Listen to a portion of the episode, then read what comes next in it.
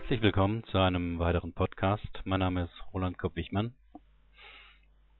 Das Thema heute, warum interessieren sich Männer eigentlich so für Fußball? In den letzten Wochen bei der Europameisterschaft konnte man es wieder sehen. Millionen von Männern und ein paar Frauen, deren Männer Fußball begeistert sind, sitzen vor dem Fernseher oder stehen vor einer großen Leinwand. Sie schauen anderen Männern dabei zu, wie sie einen Ball in eines der beiden Tore zu bringen suchen. Was ist daran so spannend? Bei Wikipedia findet man eine Liste mit über 250 Sportarten von Abnotauchen bis Zwergenwerfen. Aber keine ist so populär wie Fußball. Was ist also dran, dass Männer, denen es sonst schwerfällt, sich für das nächste Wochenende festzulegen, sich ein Jahr oder länger vorher Eintrittskarten für ein Spiel zu reservieren, wo die Akteure nicht mal feststehen. Die Frage hat mich nicht losgelassen. Vielleicht habe auch ich die Frage nicht losgelassen. Und mir kamen dazu folgende Überlegungen. Erstens, beim Fußball dürfen Männer alle Gefühle zeigen. Der Alltag und der Konkurrenzkampf im Beruf fordert ja von den meisten Männern, dass sie funktionieren ordentlich angezogen sind und sich auch so benehmen. Doch wo sind die Gefühle der Männer? Das fragen sich ja auch Millionen von Frauen nach einigen Jahren Beziehungen. Haben sie keine mehr, außer Nörgeln, Jammern und vor Wut schreien natürlich, oder sind sie nur verschüttet, die Gefühle? Beim Fußball ist es anders. Auch nach 15 Jahren Beziehung mit einem Verein sind die Gefühle nicht erkaltet. Denn Fußball ist ein öffentlich anerkannter Raum, in dem Männer zeigen dürfen, dass sie auch starke Gefühle haben. Sie bemalen sich das Gesicht, tragen bunte Hemden, Hüte und Schals, machen Krach mit allerlei Gerätschaften oder der eigenen Stimme. Bei einem Tor darf man sich wildfremden Menschen in die Arme werfen. Bei einer Niederlage kann man hemmungslos schluchzen, laut schimpfen und fluchen. Bei einem Sieg darf man laut singen durch die Straßen ziehen, ohne dass einen einer schief anguckt. Fußball ermöglicht so ein intensives Verbundenheitsgefühl mit anderen, wie es heutzutage selten geworden ist. Vom Standpunkt der Psychohygiene ist demnach Fußball unverzichtbar. Zweitens, beim Fußball gibt es wenige einfach zu verstehende Regeln. Das Leben ist ja oft ganz schön kompliziert und undurchsichtig. Was ist zum Beispiel der Schengen-Raum? Oder warum muss die private Altersvorsorge zweimal versteuert werden? Warum steht das langweilige Buch eines Komikers über den Jakobsweg monatelang auf der Bestsellerliste? Beim Fußball ist es anders. Es genügen zwei Gegenstände, um ein Tor zu markieren. Man kann es drinnen oder draußen spielen. Allein, zu zweit, zu mehreren. Die Regeln sind einfach, die geschossenen Tore werden addiert, wer am meisten hat, gewinnt. Man vergleiche dagegen die Zählweise beim Tennis. 0, 15, 30, 40, Deuce, Break, Tiebreak und so weiter. Oder die Regeln beim Eishockey. Anders als im richtigen Leben gilt, was ein Mann in Schwarz sagt, auch wenn 22 Mann oder das halbe Stadion es anders gesehen haben, das gilt. Die Entscheidung gilt und ist nicht mal vor dem Bundesverfassungsgericht überprüfbar. Das Komplizierteste ist noch die Abseitsregel. Fußball ermöglicht also eine Transparenz, die im, die im politischen, kulturellen und wirtschaftlichen Leben so nicht mehr gegeben ist. Die Überschaubarkeit der Regeln und des Spiels verschaffen dem Einzelnen auch einen Expertenstatus, von dem aus er mit anderen Experten in jeder Kneipe ins Gespräch kommen kann. Das Eingeständnis von Fußball verstehe ich nix kommt in manchen Kreisen einem sozialen Offenbarungseid gleich, der vielleicht höchstens noch Frauen zugestanden wird. Beim Fußball dürfen Menschen Nationalstolz zeigen. Aus historischen Gründen tun wir uns ja schwer mit dem Nationalbegriff. Andere Länder wie Amerika, Frankreich oder die Schweiz haben keine Mühe, den Stolz auf ihr Land verbal zu äußern. Wer bei uns sagt, ich bin stolz, ein Deutscher zu sein, oder außerhalb einer Weltmeister- oder Europameisterschaft eine Deutschlandfahne im Garten hisst, wird schnell einer rechtsradikalen Gesinnung verdächtigt.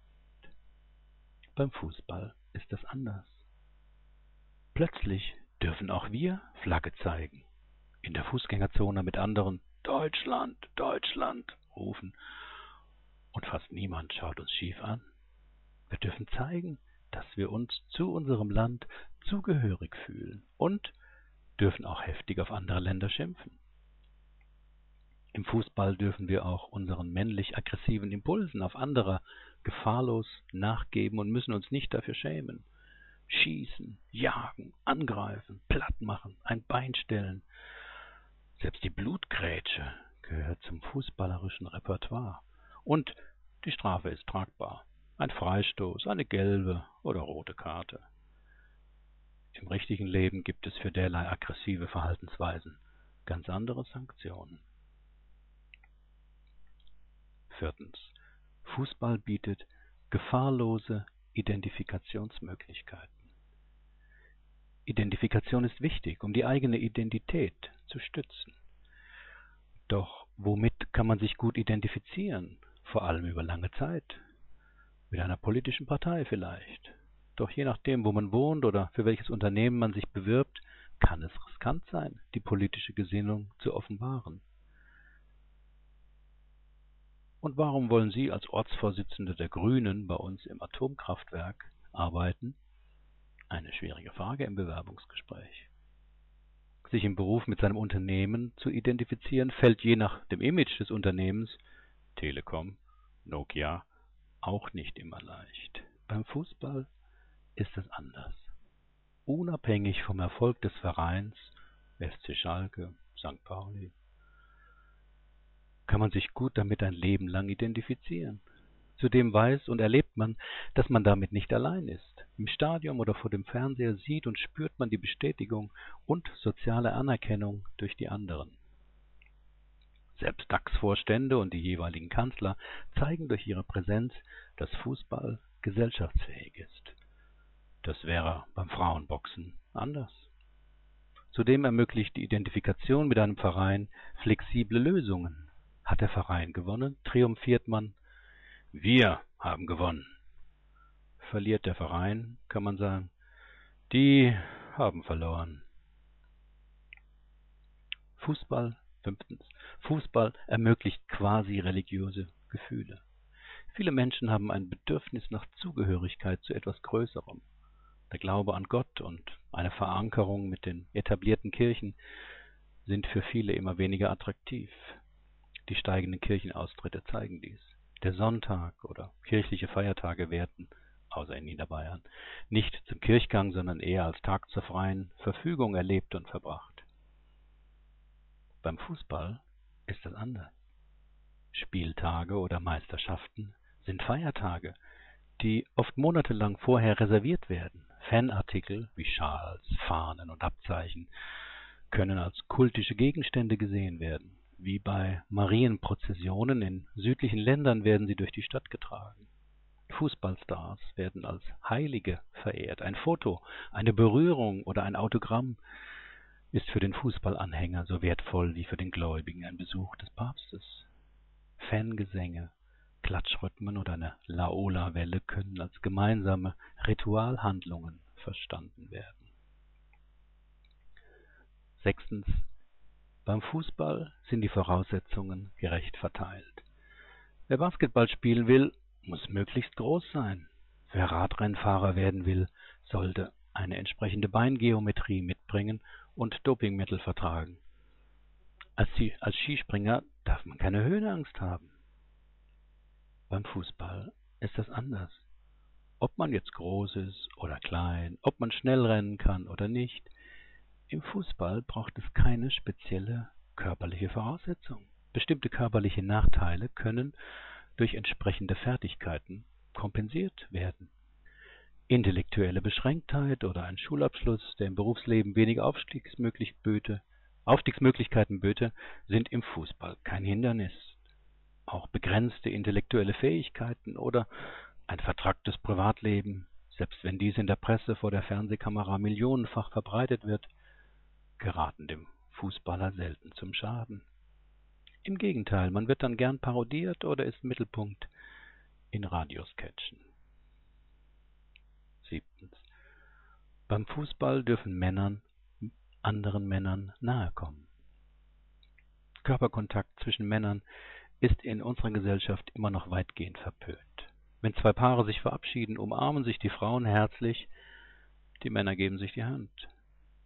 Dass nach einem gelungenen Projektabschluss sich die Mitarbeiter beseligt in die Arme sinken, ziemlich undenkbar. Die Angst für schwul gehalten zu werden, steckt tief in den meisten, vor allem älteren Männern drin.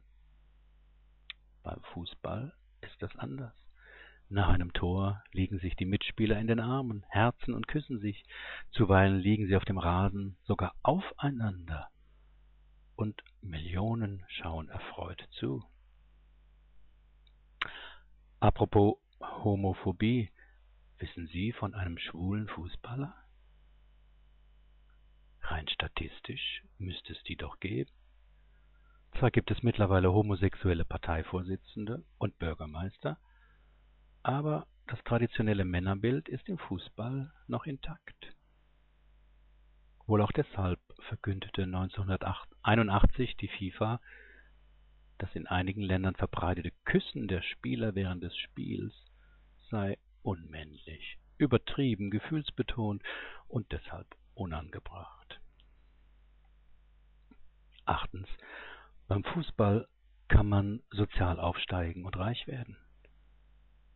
Heutzutage eine Karriere zu planen, wird ja immer schwieriger.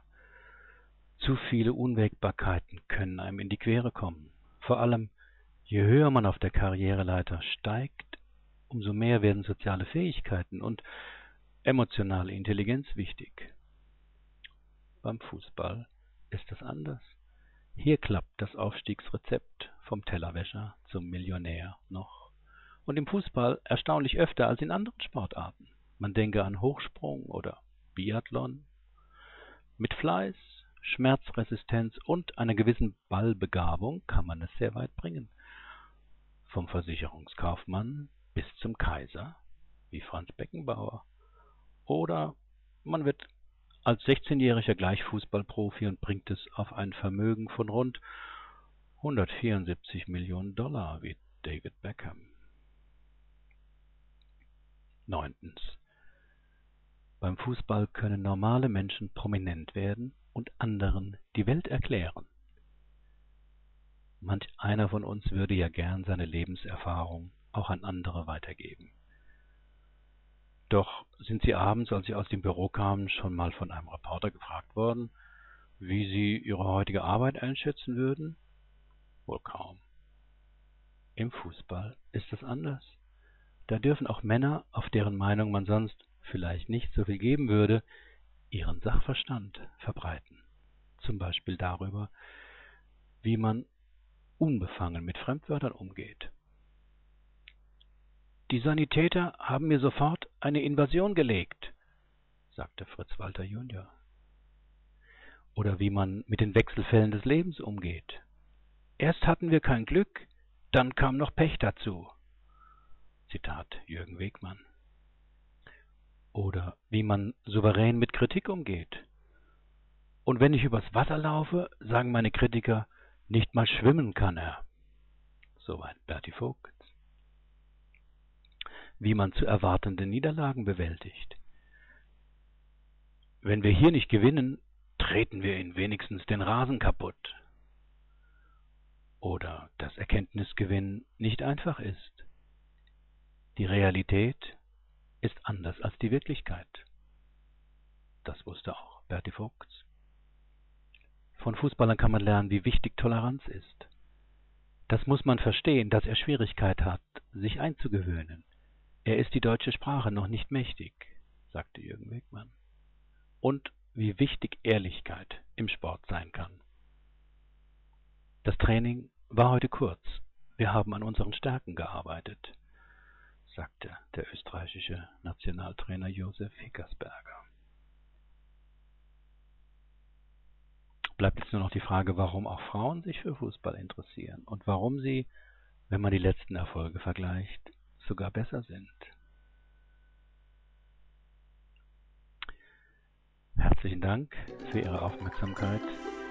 Bis zum nächsten Mal.